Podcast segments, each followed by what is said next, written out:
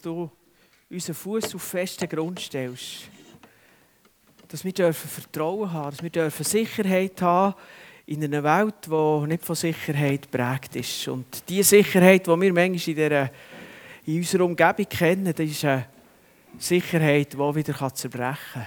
Und wir dürfen genießen, wenn sie da ist, aber wo wir uns nicht darauf verlassen können. Aber auf dich können wir uns verlassen. Und dafür danke ich dir, dafür preise ich dich und dafür ehre ich dich. Lob und Preis dir. Amen. Amen. Wir haben uns an den vergangenen beiden Sonntagen mit einer Reihe zu folgendem Thema beschäftigt. Ihr leset es hier hinter mir, was uns blockiert. Und ein bisschen inspiriert bin ich worden, eigentlich, weil ich selber gemerkt habe und auch gehört habe, wie, wie immer wieder Menschen, auch Christen, sich durch die Pandemie auf der einen Seite oder durch die Massnahmen auf der anderen Seite blockiert fühlen. Das ist natürlich nur eine Art, wie man sich blockiert fühlt, aber es ist so ein, ein Anlass, der für uns alle direkt erlebbar ist. Aber wenn wir in die Geschichte schauen, oder auch wenn wir vorher für die verfolgten Christen gebetet haben, Christen haben zu anderen Zeiten mit schlimmeren Seuchen und mit größeren Einschränkungen müssen leben aber trotzdem sind sie in ihrer Berufung im Glauben nicht blockiert. Für mich ist eines der grössten Beispiele die Reformation zur Zeit der Pest. Gott hat dort so ein grundlegendes Werk da in einer Zeit, wo viel schlimmer war als die Seuche, die wir jetzt erleiden oder durch müssen. Und das zeigt mir eines mehr, was wir eigentlich auch in der Bibel immer wieder klar zu Zeugnis haben. Umstände können Christen zwar herausfordern, aber sie können sie nicht blockieren. Bei Gott ist kein Hindernis zu gross. Gott führt uns und er bringt uns ans Ziel, durch alles durch, trotz allem. Auch wenn wir den Weg nicht sehen, am Schluss können wir zurückschauen und sagen, Gott hat uns gut geführt. Das Zeugnis von Andreas als Beispiel für eine konkrete Situation. Gott führt am Schluss so, wenn es am Anfang ausgesagt hat, also jetzt geht es wirklich nicht mehr. Genau. Gratulation für deine Sturheit oder eure Sturheit, dass ihr es durchgezogen habt. Ja, und daraus kommt die Frage, ja, warum fühlen wir uns denn blockiert? Was blockiert uns denn? Und dann bin ich einfach ein bisschen nachgegangen und vor 14 Tagen haben wir gesagt, der Kleinglaube, der blockiert uns. Letzte Woche haben wir gesagt, die Sünde blockiert uns. Nächste Woche wird der letzte Sonntag sein zu dieser Predigtreihe. Dann gehen wir in die Adventszeit. Und dort wird es dann heissen, falsche Ziel. Und heute geht es um Thema Lüge. Wenn in deinem Leben Lüge ist, dann blockiert dich das. Und einer, der das ein bisschen erlebt hat, war der Paulus. Er hat in seiner Vergangenheit eine Logik festgehalten. Und darum hat er den Philipper im Philipper 3 gesagt, meine Vergangenheit, die betrachte ich als Müll oder als Dreck. Wir können es sogar als Kot übersetzen. Eine relativ unverblümte Art, die Logik aus der Vergangenheit als Blockade zu bezeichnen. Und das ganze dritte Kapitel ist dem Thema gewidmet. Und darum schreibt er nachher im Vers 13, das ist der Vers, den ich ein bisschen zum Thema heute machen möchte. Geschwister, ich bilde mir nicht ein, das Ziel schon erreicht zu haben. Eins aber tue ich, ich lasse das, was hinter mir liegt, bewusst zurück. Konzentriere mich völlig auf das, was vor mir liegt. Und dann kann man fragen, ja, was liegt dahinter dem Paulus? Er will damit nicht seine ganzen Wurzeln und alles hinter sich lassen, sondern er meint etwas ganz Konkretes. Und das erklärt er auch. Man muss verstehen, der Paulus hat als Pharisäer gelebt. Er war ein aufgehender Stern unter den Pharisäern. Und ähm, die Pharisäer, das waren Menschen, die mit vollem Ernst Gesetz von Gott haben halten und haben aus dieser eigenen Kraft heraus Gott gefallen durch die Art und Weise, wie sie das Gesetz halten. Und sie haben sich damit ein ganz kompliziertes Regelsystem zusammengestellt, das sie schön haben einhalten Für uns würde es heute ziemlich weltfremd oder sogar lächerlich tönen, wenn man Gott gefallen will, durch die Art und Weise, wie wenn man heimkommt, die Hände waschen.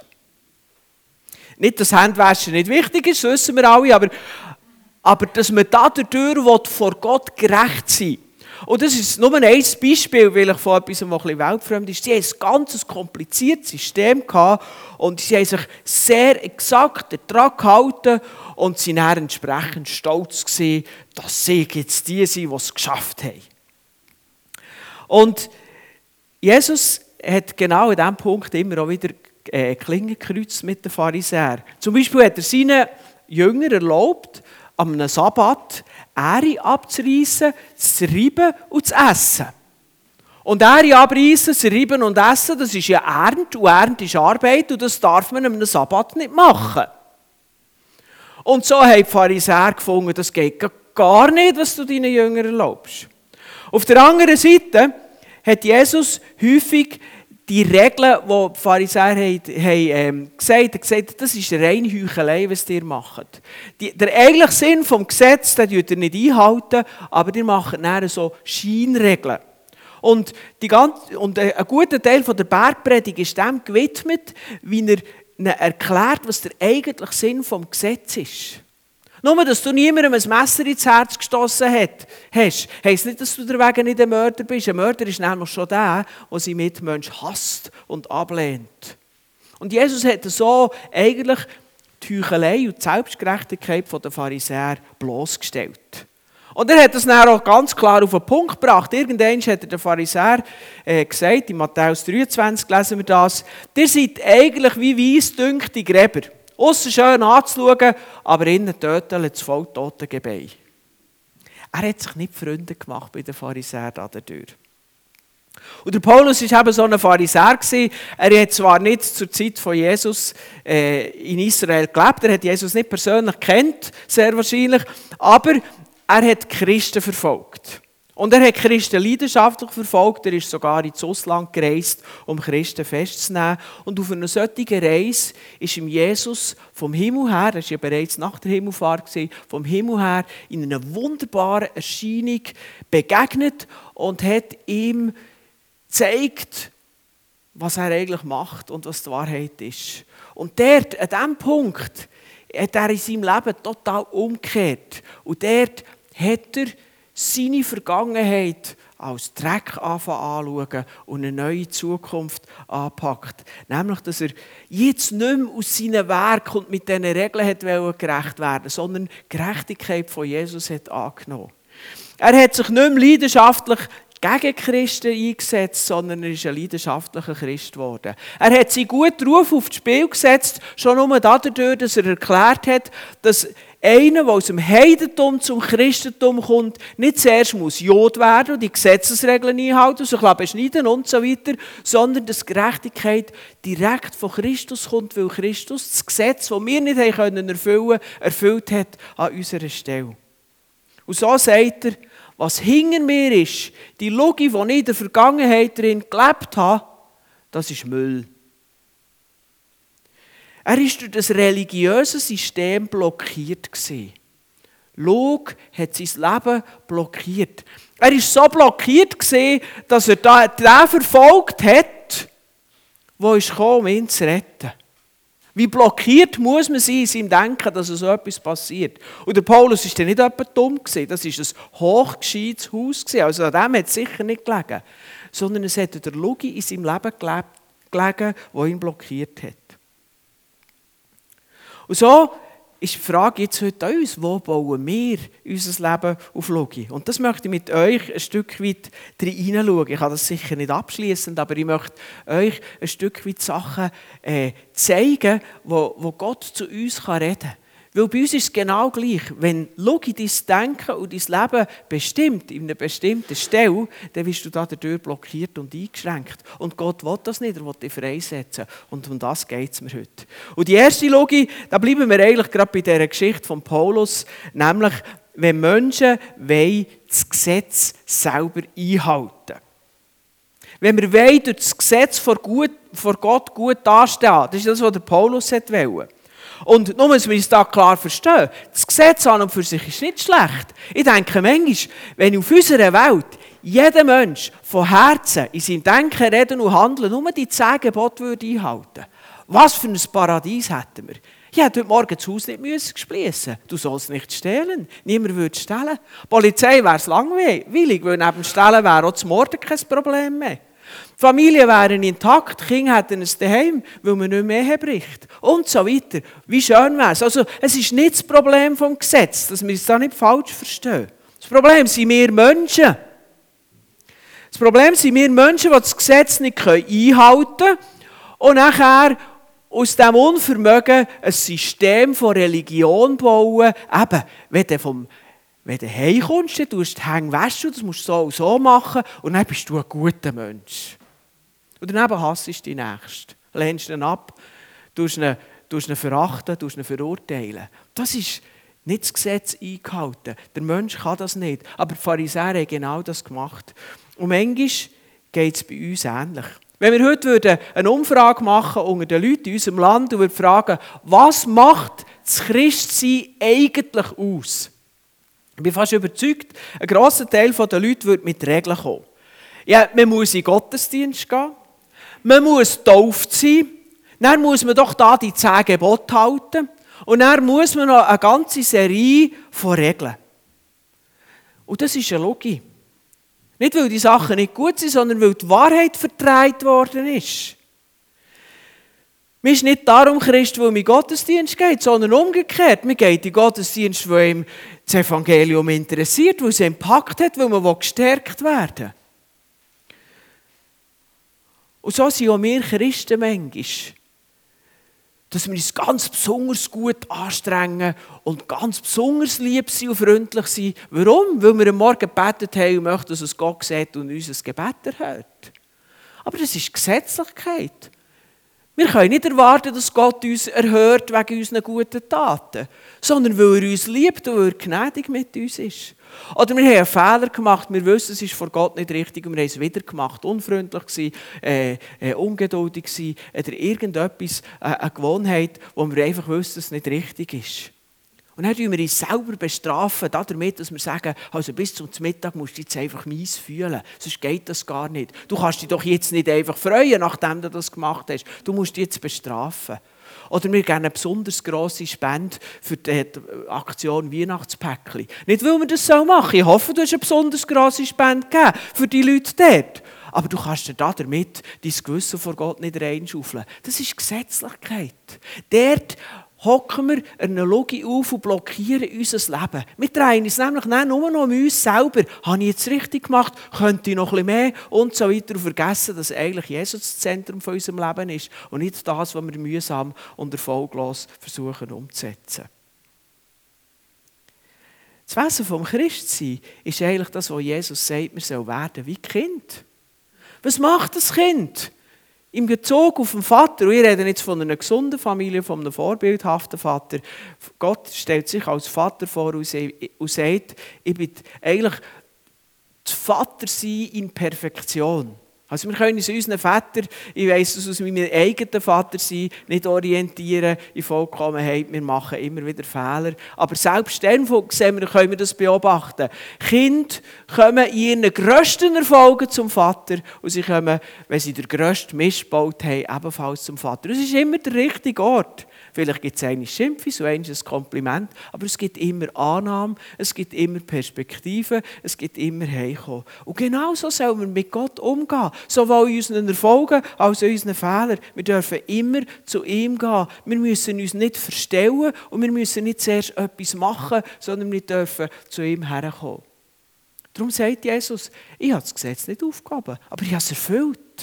Und darum dürfen wir als Sättige zu Gott kommen, wo das Gesetz für uns erfüllt ist. Und so können wir von der richtigen Seite herkommen. Ja, gute Werke sind gut und wichtig und wertvoll. Als Folge von dem, was Gott in unserem Leben da hat. Als, als wie soll ich sagen, wie ein Merci, wie ein, wie ein Ausdruck von der Liebe. Ein Kind, das mit seinem Vater gut unterwegs ist, das freut sich, das zu machen, wo wenn der Vater am Abend vielleicht heimkommt, sieht und sagt, wow, das freut mich, dass du das gemacht hast. Genau so. Das ist die Basis der guten Werke. Tun wir nicht der Logik erlauben, die Sachen umzudrehen. Es blockiert uns nur, orientiert uns auf uns selber und nimmt uns von Gott und von der Kraft von Gott weg. Das ist die erste Logik.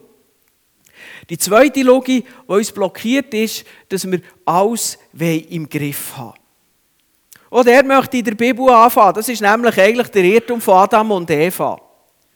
Ich weiß nicht, wer die Geschichte vom Sündenfall in der Bibel kennt. Adam und Eva, die ersten Menschen von Gott geschaffen, wunderbar, um mit ihm in Gemeinschaft zu leben, hat sie in einen grossartigen Garten gesetzt und gesagt, das ist alles euch. Aber mitten im Garten, der hat einen Baum, der Baum von Erkenntnis von Gut und Böse. Nehmt von dem nicht. Wenn ihr von dem nehmt, müsst ihr sterben. Und dann ist Satan gekommen, in der Gestalt von einer Schlange und hat gesagt, Habis. Ihr müsst nicht sterben. Wenn ihr von dieser Frucht nehmt, dann werdet ihr klug werden. Ihr werdet gut und böse können unterscheiden. Ja, ihr werdet sein wie Gott. Und sie haben sich von dieser Logik reinleimen Sie wollten sein wie Gott. Selber, selber klug, selber können, selber sein. Alles im Griff haben. Und seither ist das Böse in jedem präsent. Wir werden es nicht los. Seit Generationen, wir werden es nicht los. Das Böse ist reingekommen. Ja, wir haben Gut und Böse erkannt. Das Gute war nicht nur selbstverständlich. Wir haben es von angeschaut und das Böse ist Teil geworden von unserem Leben.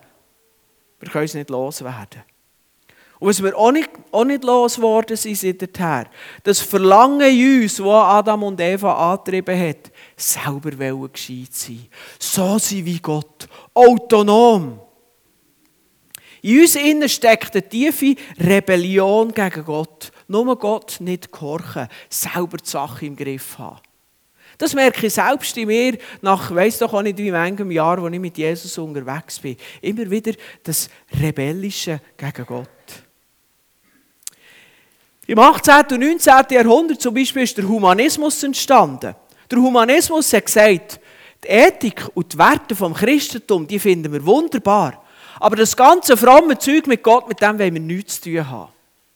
Wir wollen gut leben, gute Werte haben, aber ohne Gott. Glauben ohne Christus, gutes Leben ohne Gott. Ist nicht verhebt. Auf dem Humanismus hat es zwei Weltkriege gegeben. Das Böse hat es immer noch im Griff. Aber ich weiß nicht, ob es dir auch so geht, ob du das auch immer merkst. Ich merke das in meinem Leben immer wieder. Was probiere ich nicht immer alles zuerst ohne Gott selber zu erreichen, selber zu ermurksen, selber zu erledigen. Selber wollte ich über Gut und Böse entscheiden. Selber wollte ich mir sagen, was gut ist. Selber wollte ich meine Probleme lösen, meine Ziele erreichen. Selber wollte ich mir Sicherheit geben. Selber wollte ich sorgen für, meine, äh, meine Umgebung und so weiter. Ich will damit nicht sagen, dass Versicherungen, Sparkonto oder Ärzte und so weiter nicht gut sind. Das Problem ist, wenn das die Grundlage ist, wo ich darauf mein Leben baue.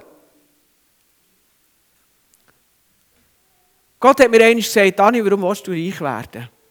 Nachher habe ich da so meine Gründe aufzählen. Unter anderem, ich will Sicherheit. Ich meine, ich spüre die Verantwortung für uns als Familie. Dann hat Gott gesagt, Sicherheit. Mit Geld.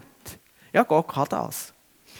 Und er hat mir dann gesagt, ja, ist schon gut, das Bankkonto haben, aber die Sicherheit, die wahre Sicherheit, die musst du aus mir haben.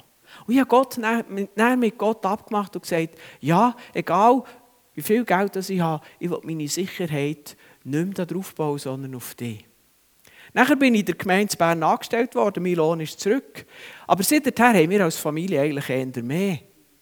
Aber es ist nicht mehr die Grundlage von meinem Leben. Mal manchmal kämpfe ich damit, ich will jetzt nicht sagen, ich habe das jetzt voll im Griff.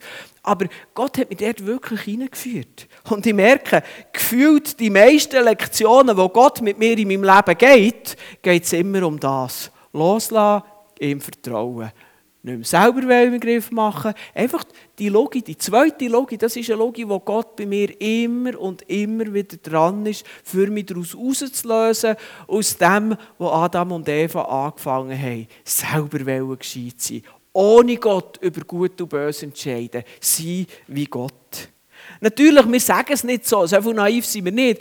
Aber wenn wir in den Alltag schauen, wie wir immer wieder alles im Griff haben und was ist die Folge davon? Es überfordert uns, es stresst uns, es macht uns sehr krank als erfolgreich.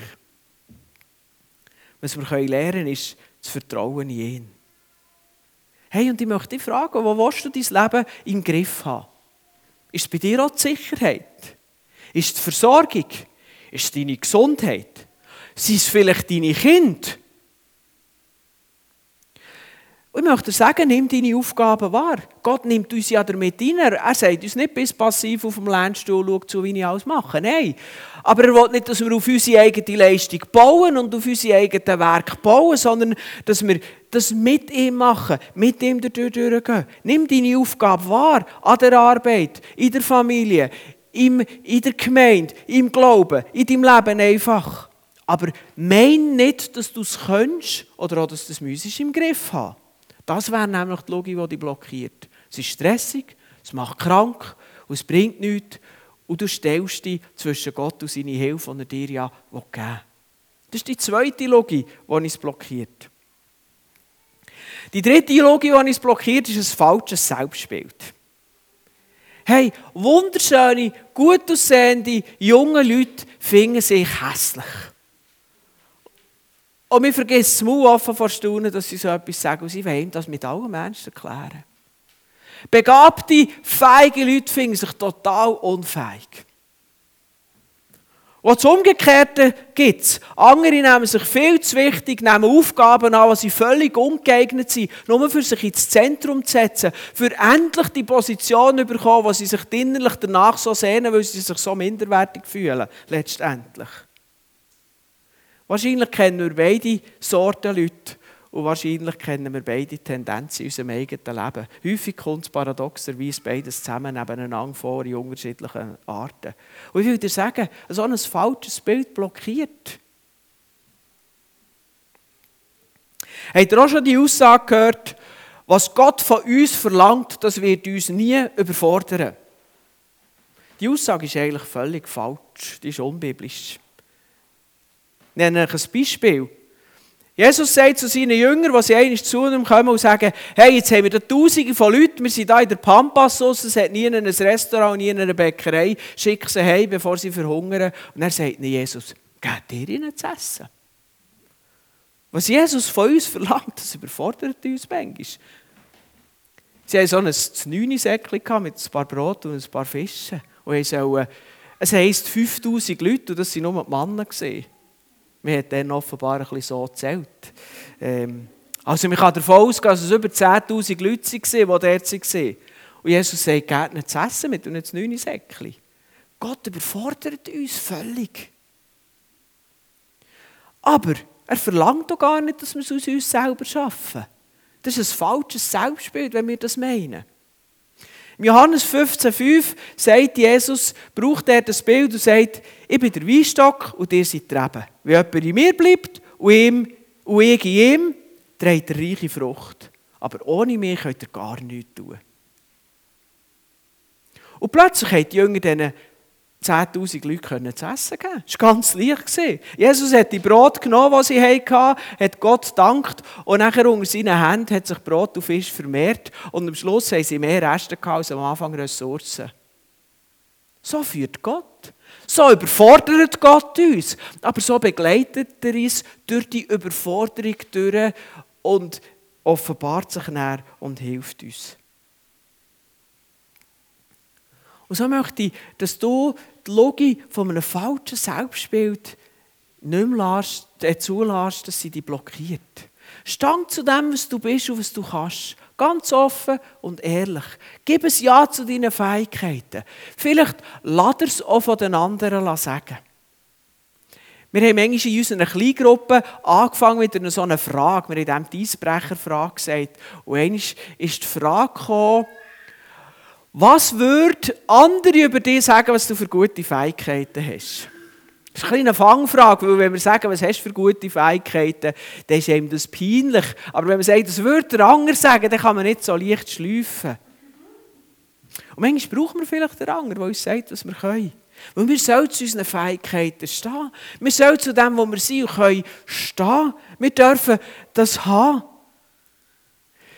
Setz das ein, was du kannst aber gang mit Gott. Habt der Mut, Sachen auszuprobieren. Bist mutig, bist aktiv, bist kühn, aber nimm immer Gott mit. Lass dir nicht einreden, dass du nichts kannst.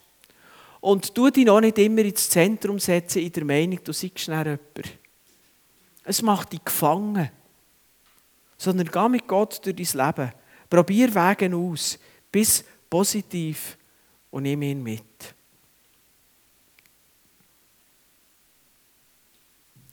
Wo Gott den Mensch geschaffen hat, hat er gesagt, ich schaffe den Mensch in meinem Bild. Er hat bei sich abgeschaut. Er hat in seinem Ebenbild geschaffen. Und dazu hat er gehört, Gemeinschaft zu Gott. Der Mensch ist eine Persönlichkeit, die mit Gott Kontakt aufnehmen kann, die in Gemeinschaft, in Beziehung zu Gott kann leben In einem gewissen Sinn ein Gegenüber zu Gott.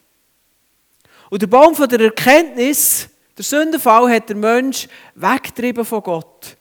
Es war ein Mauer zwischen Gott und ihm, durch die Schuld, durch die Sünde. Und er war getrennt von seiner Lebensgrundlage von Gott. Christ werden heisst eigentlich nichts anderes, als dass die Mauer zwischendrin weggeräumt wird und wir wieder eingepflanzt werden in die Gemeinschaft mit Gott, in die Verbindung mit Gott. Christ werden heisst nichts anderes als rückwärts der Sündenfall, als zurück zu Gott in diesem Sinn. Aber Gott gibt uns da drin neues Leben. Und Christ sein heisst nachher in jedem Lebensbereich neu wieder Gott drin hineinnehmen. Sich nicht mehr von den Loginen, die wir glauben, äh, blockieren. Die drei Loginen, die da vorne stehen, gehen immer damit zu tun, dass Gott Raum muss einnehmen in unserem Leben, in diesen bestimmten Bereichen. Wenn man das Gesetz selber halten will, seine eigene Gerechtigkeit aufgeben, äh, aufbauen, das müssen wir aufgeben und Gott dort hineinnehmen. Alles im Griff haben. Dort müssen wir Gott hineinnehmen, dass wir mit ihm durch die Herausforderungen von unserem Leben gehen. Und ein falsches Selbstbild, auch dort dürfen wir Gott hineinnehmen und mit ihm dadurch durchgehen. Und darum ist der Kernsatz von heute, ihr leset ihn noch beim Kernsatz auf eurem Blättchen, es geht immer um die Umkehr in eine tiefe und wahrhaftige Beziehung zu Gott, die äh, geprägt ist von totalem Vertrauen. Es geht immer um die Umkehr in die tiefe und wahrhaftige Beziehung zu Gott, die geprägt ist von totalem Vertrauen. Amen.